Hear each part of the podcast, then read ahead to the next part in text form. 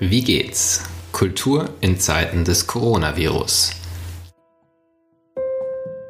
Ein Podcast, der einen Blick wirft hinter die Türen der Museen, Theater, Festivals, die aktuell wegen des Coronavirus hinter verschlossenen Türen arbeiten müssen. Mein Name ist Martin Zierold und ich bin Gastgeber dieses Podcasts, den das Institut für Kultur- und Medienmanagement KMM an der Hochschule für Musik und Theater Hamburg produziert. Heute geht es um ein Festival, das im Bereich der Klassik Kultstatus hat. Ich spreche mit Julian Stahl vom Podium Esslingen, das wie jedes Jahr im Mai stattfinden sollte und nun auf den Herbst verlegt werden musste. Unter der Marke Podium gibt es aber auch schon lange viele digitale Aktivitäten und auch das dezentrale Arbeiten ist dem Team vertraut. Julian Stahl kann uns daher auch berichten, welche Erfahrungen das Podium-Team schon seit langem mit digitalem Arbeiten gesammelt hat und welche Tools sich dabei für sie bewähren. Wie geht's? lautet der Titel dieses Podcasts. Wir interessieren uns dafür, wie es den Menschen in den Homeoffices der Kulturinstitutionen geht. Wie geht's heißt auch, wie funktioniert es? Wie können wir die Krise meistern und was lernen wir dabei? Mein heutiger Gast, Julian Stahl, verantwortet seit 2016 den Digitalbereich Podium Digital von Podium Esslingen und ist Host des Podium Podcasts.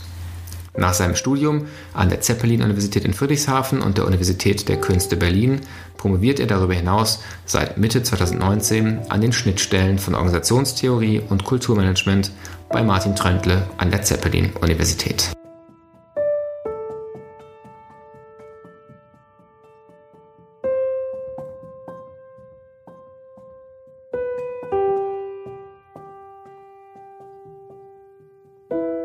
Julian Stahl ist zu Gast. Herzlich willkommen, schön, dass du dabei sein kannst. Du bist zuständig schon länger, schon vor Corona, für digitale Projekte bei Podium Esslingen, beim Festival und bei euren anderen Aktivitäten. Und die erste Frage bei unserem Podcast ist immer kurz und knapp. Wie geht's? Ja, uns geht's eigentlich ganz gut. Ähm, wir haben Anfang der Woche entschieden, äh, das Festival zu verschieben. Das war natürlich irgendwie hart, aber äh, davon erholen wir uns gerade und jetzt ähm, sind wir eigentlich schon wieder ähm, in tatkräftigerer Stimmung. Also eigentlich ganz gut. Ja, ihr werdet eigentlich im Mai dran gewesen mit, ähm, wie bei euch ja immer, einem zum Teil geheimnisvollen, zum Teil schon erkennbar spannenden Programm. Vielleicht beschreibst du nochmal den Prozess der Entscheidung. Das ist wahrscheinlich ja auch rational gesehen und emotional gesehen auf ganz verschiedenen Ebenen ganz, ganz unterschiedlich. Wie ist das abgelaufen? Wie, was habt ihr diskutiert? Also ich finde äh, im Nachhinein eigentlich erstaunlich, wie plötzlich das alles dann doch ging. Also wir hatten am Wochenende fiel die Entscheidung und davor das Wochenende war eigentlich noch Teamtreffen, das letzte Teamtreffen vor dem Festival, ähm, was immer eigentlich ein schönes Treffen zur Einstimmung ist, weil da auch die ganzen ähm, ähm, Volunteers dazukommen, die wir ähm, beim Festival dabei haben, die uns da unterstützen. Und da war echt nochmal so eigentlich die Stimmung, es geht los und ähm, wir hatten es natürlich schon auf dem Schirm, aber es schien doch noch äh, täuschenderweise relativ weit weg. Und dann zum Wochenende ähm, kam es dann immer näher und dann haben natürlich auch viele angefangen ähm, abzusagen und dann haben wir intern gesprochen, aber vor allem auch mit mit unseren Förderern und ähm, äh, in Esslingen geguckt, ähm, da sozusagen auch ähm, mit der Stadt gesprochen und um irgendwie ein Bild zu bekommen, wie die Situation ist und dann relativ schnell gemerkt, nee, also es macht wirklich keinen Sinn und dann sagen wir lieber jetzt auch schon, ähm, dass wir es gerne verschieben wollen, als wenn es dann immer kurzfristiger wird. Aber ähm, das war nicht so einfach, vor allem weil auch, weil es ähm, viel hin und her ging natürlich und gerade wenn man dann nicht alle an einem Ort ist, ist es auch immer wichtig zu gucken, wie alle alles mitkriegen. Ähm, also hat ein bisschen gedauert, aber ähm, war dann die richtige Entscheidung, glaube ich. Eine Frage, die sich da auch stellt, die ein bisschen trocken ist und auch den Blick weglenkt von den vielen Aufbruchsthemen, digitale Projekte und so weiter, auf die wir gleich noch kommen, ist zunächst mal vielleicht auch die Frage, was heißt das eigentlich rechtlich? Was heißt das finanziell, so ein Festival abzusagen? Da sind ja sicherlich Räume geplant gewesen, da sind Verträge da gewesen. Ich weiß gar nicht, wahrscheinlich ist noch gar nicht zu allen Fragen Antworten da, aber wie geht's euch damit gerade? Ähm, wie bedrohlich wird das vielleicht auch? Ähm, also wir sortieren gerade noch sehr viel. Also das ähm, dauert ein bisschen zu gucken. Ähm, gleichzeitig merken wir jetzt schon, wir stoßen auf doch ziemlich viel Solidarität, gerade was Räume angeht, aber auch, was immer ein Riesenposten bei uns ist, ähm, sind sozusagen die Hotels. Ähm, da merken wir schon, dass es allgemein eigentlich einen, einen ähm, Willen gibt, da zusammenzustehen. Was das konkret dann tatsächlich finanziell heißt, das ist noch nicht so abzusehen. Ähm, ist auch vielschichtig, weil wir ähm, mit vielen Produktionen, die bei uns beim Festival entstehen, wiederum auch auf Gastspiele gehen. Das heißt, ein, ähm, ein nicht unerheblicher Teil sozusagen ähm, der, der Einnahmen bei uns ähm, läuft auch über Gastspiele. Das bricht uns wiederum natürlich auch weg. Also es ist ähm, noch gar nicht abzusehen. Und gleichzeitig dürfen wir natürlich auch nicht vergessen, dass ähm, wir ja sozusagen auch nochmal als Institution, Institution trotzdem den anderen Rahmenbedingungen, andere Rahmenbedingungen haben als ähm, die vielen, vor allem jungen Musikerinnen und Musiker bei uns, ähm, die da noch viel schwerer ähm, es jetzt haben und wo wir auch versuchen müssen ähm, zu gucken, wie wir sozusagen unser Netzwerk, von dem wir bei Podium einfach leben, ähm, in irgendeiner Art und Weise unterstützen. Was hört ihr denn von denen? Das ist ja auch ein ganz großes Thema, was auch in anderen Podcasts schon, schon aufkam. Diejenigen, die sagen, noch irgendwie feste Verträge haben, die können das einigermaßen gut überbrücken, aber ihr arbeitet ja auch mit sehr jungen Künstlerinnen und Künstlern, viele von denen am Anfang der Karriere in wahrscheinlich größtenteils auch freien Verhältnissen. Was für ein Stimmungsbild begegnet euch da? Ähm, ja, sehr viel Unsicherheit natürlich. Ähm für viele ist es tatsächlich wirklich existenzbedrohend erstmal. Ähm, und gleichzeitig merkt man jetzt auch schon, dass ähm, sowohl auf politischer Ebene, auf ganz verschiedenen Ebenen von Stadt bis Bund, ähm, ja, der Versuch entsteht, da auch ähm, sozusagen Überbrückungen bieten zu können. Ähm, was wir jetzt gerade gemacht haben, ähm, ist einen Solidaritätsfonds einzurichten, ähm, um sozusagen da auch nochmal äh, in Fällen, ähm, wo es sozusagen kurzfristiger Hilfe braucht, unterstützen zu können, ähm, wo wir unser Publikum sozusagen auch gebeten haben, da vielleicht beizutragen, ähm, vielleicht anstatt des Kartenkaufs ähm, sozusagen da ein bisschen zu unterstützen, um es auch möglichst unbürokratisch hinzubekommen. Ähm, aber ich glaube, was das dann heißt, zeigt sich tatsächlich jetzt erst so in den nächsten Tagen und Wochen. Ähm, ja, ich glaube, die Stimmung schwankt so zwischen, ähm, man weiß eigentlich nicht, wie es weitergeht und trotzdem versuchen viele, ähm, gerade auch digital, ähm, trotzdem was auf die Beine zu stellen, um zu zeigen, es geht weiter und es wird viel gesprochen. Also ja, mal schauen. Es ist eine große Unsicherheit wie bei allen, glaube ich. Ja, eine Idee vom Podcast ist auch, dass man durchaus vielleicht nochmal in zwei oder drei Wochen widerspricht, um genau zu gucken, ähm, was ist denn passiert mhm. in der mhm. Zwischenzeit, mhm. was, wie hat sich entwickelt. Insofern, vielleicht schauen wir da einfach gemeinsam nochmal zu einem anderen Zeitpunkt auch drauf. Ähm, ihr seid da ja nah dran. Du hast jetzt schon gesagt, digitale Projekte ähm, ist das, worauf jetzt viele sich stürzen und zugleich seid ihr ja ziemlich erfahren damit. Ihr habt früh angefangen, im Prinzip eine eigene Digitalsparte mit einer App, mit Podcasts äh, anzubieten. Frage wir jetzt auch erstmal einfach, vielleicht magst du beschreiben, was macht ihr sowieso, was ihr jetzt auch weitermacht, was vielleicht auch zu, äh, eine gute Basis ist. Und spannend natürlich auch, gibt es jetzt Dinge, die ihr zusätzlich macht, weil das Festival so nicht stattfinden kann wie geplant im, im klassischen analogen Raum? Ähm, ja, bei uns ist es klassischerweise so ein bisschen zweigeteilt. Ähm, ähm, einerseits ähm, arbeiten wir viel so an, an Vermittlungsthemen im, im Social-Media-Bereich. Da ähm, versuchen wir jetzt ein bisschen zu intensivieren, ähm, um sozusagen auch die Zeit zu überbrücken, die man jetzt vielleicht ein bisschen mehr hat. Und haben uns als täglichen Rahmen gesetzt, jeden Morgen um neun geben wir Einblicke in das, was wir tun oder auch Rückblicke in, sei es Musikvideos oder den, den Podium-Podcast, den wir machen, also unterschiedliche unterschiedliche Themen da auch nochmal zu zeigen, wollen aber gerade auch den Musikerinnen und Musikern eine Bühne geben, ähm, stehen jetzt mit denen in Kontakt, ob sie kleine Einblicke in ihre ähm, Kammermusik gewissermaßen äh, im Homeoffice geben. Und ähm, auch ein neues Format, was wir ausprobieren wollen, ist vielleicht mit WhatsApp Sprachnachrichten einfach mal ganz auf kurzem Wege ähm, nachzufragen, ein ähm, bisschen wie der Podcast, ähm, wie es eigentlich geht. Und ähm, auf der anderen Seite haben wir sozusagen künstlerische Projekte im, im Digitalen. Und da äh, war dieses Jahr sowieso relativ viel geplant, ähm, weil das Festival ähm, und das ganze Jahr bei uns eigentlich im Zeichen ähm, auch des Beethoven-Jubiläums steht, weil wir ein Projekt haben wie Beethoven, wo anlässlich des Jubiläums die letzten drei Jahre zwölf ähm, junge Künstlerinnen und Künstler ähm, an der Zukunft des Musikschaffens aus ihrer Sicht gearbeitet haben.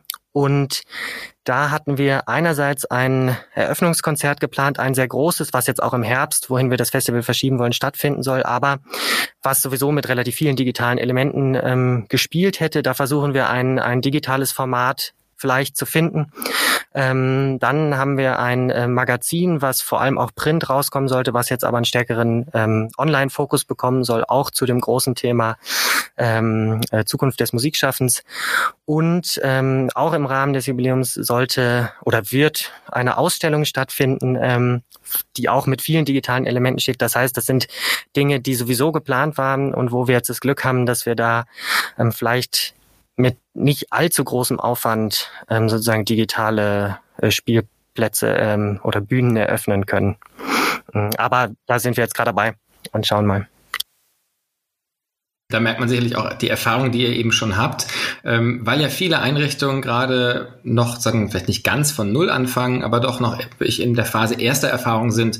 Kannst du so ein bisschen ähm, eure Erfahrung aus der Vor-Corona-Zeit im digitalen Raum teilen? Vielleicht auch wirklich ganz praktisch, welche Tools haben sich für euch bewährt? Welche Arbeitsformen nutzt ihr, um ähm, dezentral aus Homeoffice zu arbeiten? Das ist für euch ja nicht neu. Das ist ja eigentlich euer Standardarbeiten über das Jahr gewesen schon vorher. Genau, wir arbeiten sehr dezentral zentral, ähm, einerseits mit zwei Büros, eins in Essling, eins in Berlin, aber auch vielen, ähm, die sozusagen noch zusätzlich aus äh, ganz Deutschland angedockt sind. Ähm, und deswegen verändert sich für uns gar nicht so viel, außer dass jetzt wirklich alle im Homeoffice arbeiten. Ähm, und das fängt an damit, dass wir jeden Tag einmal um ähm, 14 Uhr digital zusammenkommen, ähm, um uns auf den aktuellen Stand zu bringen, weil es, glaube ich, noch wichtiger als sonst ist, auch eine Transparenz zu schaffen, ähm, wer eigentlich was tut, wenn man sozusagen nicht mehr gemeinsam im Büro ist und so, sowieso mitkriegt, was läuft. Ähm, ja, und dann sind es eigentlich so Kleinigkeiten, also dass wirklich jeder ein Headset und einen eigenen Computer hat und wenn mehrere an einem Ort sind, man irgendwie ein Konferenz ähm, Tool hat, dass wirklich auch jeder das Gefühl hat, er versteht gut und kann auch sich einbringen und mitreden. Mm. Und ja, ansonsten arbeiten wir mit Tools wie Slack zur Kommunikation, also wenig eigentlich intern mit E-Mails oder Asana zur Projektmanagement, ähm. Ähm, das hilft uns jetzt, dass wir da drin geübt sind, ähm, weil wir da jetzt eigentlich einfach so weitermachen können, mehr oder weniger wie bisher. Man hört ja viel, dass die Videokonferenz-Tools, äh, die es gerade so kostenlos gibt, reihenweise in die Knie gehen, weil auf einmal alle das nutzen müssen. Ähm, auf welcher Plattform seid ihr da? Wir machen das bei Slack ähm, tatsächlich und das funktioniert auch relativ gut, wobei wir ähm, tatsächlich oft auch äh, ohne Video ähm, arbeiten, damit einfach die Tonqualität besser ist. Das hat sich bei uns so ein bisschen bewährt, weil wir mit Video auch äh, tatsächlich immer mal wieder Schwierigkeiten hatten. Ähm, aber da sind wir mit Slack tatsächlich ganz zufrieden, auch wenn das jetzt nicht die allerüblichste Videokonferenzplattform ist. Ja, spannend. Ähm, ich habe euch als Podium, auch als Festival, aber auch in euren anderen Aktivitäten immer als ein sehr optimistisches Haus kennengelernt, das sehr mutig nach vorne guckt, das eigentlich auch ohne ähm, von so einem externen Anlass wie der Krise sehr radikal denkt und immer wieder auch neu denkt und sich fragt, was braucht es gerade. Und jetzt hört man an vielen anderen Orten, dass eigentlich so ein Geist auch Einzug erhält in andere Häuser ähm, dass man nochmal neu sich fragt, wie können wir arbeiten, wie wollen wir arbeiten unter diesen Umständen. Ähm, ich stelle jetzt mal eine Frage an den vielleicht ganz kleinen Pessimisten, äh, den es vielleicht doch auch bei euch gibt. Lügen wir uns nicht alle in die Tasche, wenn wir die ganze Zeit von der Chance sprechen, die in dieser Krise steckt? Und ist da nicht doch noch viel mehr Bedrohung auch für den Kultursektor? Wie denkt ihr ähm, so ein bisschen, wenn man über den Moment, den Tag, die aktuelle Aufbruchsstimmung hinausdenkt, wie blickt ihr in die Zukunft? Ähm, ja, das haben wir gerade gestern auch ein bisschen diskutiert. Ich glaube, jetzt für den Moment ist es erstmal super, dass so viel passiert. Ähm, sozusagen, um wirklich die Energie zu wecken und zu zeigen, es geht weiter, wir stehen irgendwie zusammen und ähm, wir kommen da auch gemeinsam durch. Ähm, gleichzeitig finde ich, darf man nicht vergessen, gerade wenn man jetzt so auf Twitter oder Instagram oder Facebook sich bewegt und sieht, wie viel da sozusagen jetzt passiert, ähm, gerade im digitalen Kulturbereich, dass das zwar schön ist, aber natürlich erstmal trotzdem niemandem dabei hilft, ähm, sein Einkommen äh, sagen, zu, zu decken und davon leben zu können. Also ich glaube, das darf man bei all dem wirklich nicht vergessen, dass es jetzt nichts bringt, ähm, sozusagen nur den ganzen Content, den man sowieso irgendwo hat, ähm, ähm rauszuholen. Abgesehen davon, wer das dann vielleicht sich auch alles anguckt oder nicht anguckt. Ähm, also ich glaube, das muss man dann mit der Zeit differenziert betrachten. Ähm, trotzdem finde ich es erstmal gut und richtig, dass jetzt so viel, so viel passiert und ähm, sozusagen alle mit viel Energie das Ganze angehen. Ähm, das kann ja erstmal nicht schlecht sein. Der Optimist äh, ist dann doch Fall. da, bleibt Optimist. ähm, wenn wir mal auf die Zeit gucken und nochmal positiv drauf gucken, was würdest du denn hoffen, was erhalten bleibt aus diesem Ausnahmezustand, den wir gerade erleben? Gibt's da was? Auf jeden Fall. Also ich hoffe, dass das Bewusstsein einfach bleibt, dass ähm, wir im digitalen A oft sehr, sehr gut zusammenarbeiten können. Ähm, also gerade auch, wenn man an familienfreundliche Arbeitszeiten zum Beispiel denkt, ähm, kann das wirklich gut funktionieren, ähm, sich da auch vom Homeoffice zum Beispiel zuzuschalten. Ähm, gleichzeitig auch zu merken, wie schnell man doch eigentlich mit ähm, experimentellen Mitteln ähm, digitale ähm, äh, Angebote ausprobieren kann. Also es geht ja erstmal gar nicht drum, dass es gleich perfekt sein muss, aber ganz viele Museen machen jetzt ja auch unterschiedlichste Führungen durch ihre Ausstellungen, ähm, wo man da wahrscheinlich davor ähm, äh, deutlich länger darüber diskutierte, ob das jetzt äh, dem Anspruch, den man hat, gerecht wird. Und vieles davon finde ich super und natürlich kann man daran wachsen. Also diese, diese Experimentierfreude ähm, wird sich hoffentlich ähm, auch danach noch äh, weiter transportieren. Dann enden wir den Podcast immer mit der Frage nach Tipps. Du hast jetzt gerade schon gesagt, es passiert ganz viel. Wenn du den Zuhörerinnen und Zuhörern eine Empfehlung geben möchtest, gerne aus eurem eigenen Repertoire. Was ist so ein Startpunkt, wenn jetzt jemand vielleicht zum ersten Mal sich mit Podium digital beschäftigen möchte? Und ähm, vielleicht auch eher noch ein persönlich privater Tipp. Was inspiriert dich gerade von den vielen Projekten, die aktuell im digitalen Raum stattfinden? Ähm, also bei uns kann man, glaube ich, im Moment ganz gut den morgendlichen ähm, Stay Home Podium Style ähm, Hashtag verfolgen, weil es einen ganz bunten Einblick gibt in das, was wir so digital machen. Ähm, da kommt die nächsten Tage ähm, immer mal wieder äh, morgens ein kleiner Start in den Tag. Ähm, was ich gerade sehr spannend finde, ist, dass gerade im Literaturbereich ganz viele Lesungen ähm, auf Twitch abgehalten werden. Das ist ja diese Gaming-Plattform, wo eigentlich sozusagen äh, Spiele gestreamt werden. Und das finde ich extrem spannend und sehr inspirierend, da mal reinzugucken, wie unterschiedlich diese Plattform vielleicht auch zu einem äh, YouTube-Livestream funktioniert. Also da lohnt es sich mal reinzugucken.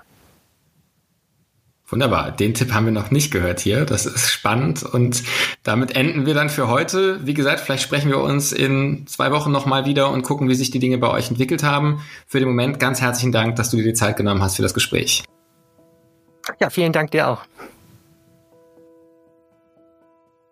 Das war's für diese Ausgabe des Podcasts Wie geht's? Kultur in Zeiten des Coronavirus. In den nächsten Ausgaben nehmen wir die Kreativwirtschaft in den Blick haben Amelie Teufelhardt von Kampnagel zu Gast und werden auch erstmals einen Blick ins Ausland werfen und schauen, wie es der Kultur in Zeiten des Coronavirus in Brasilien geht. Ich freue mich schon auf die Gespräche. Bis bald.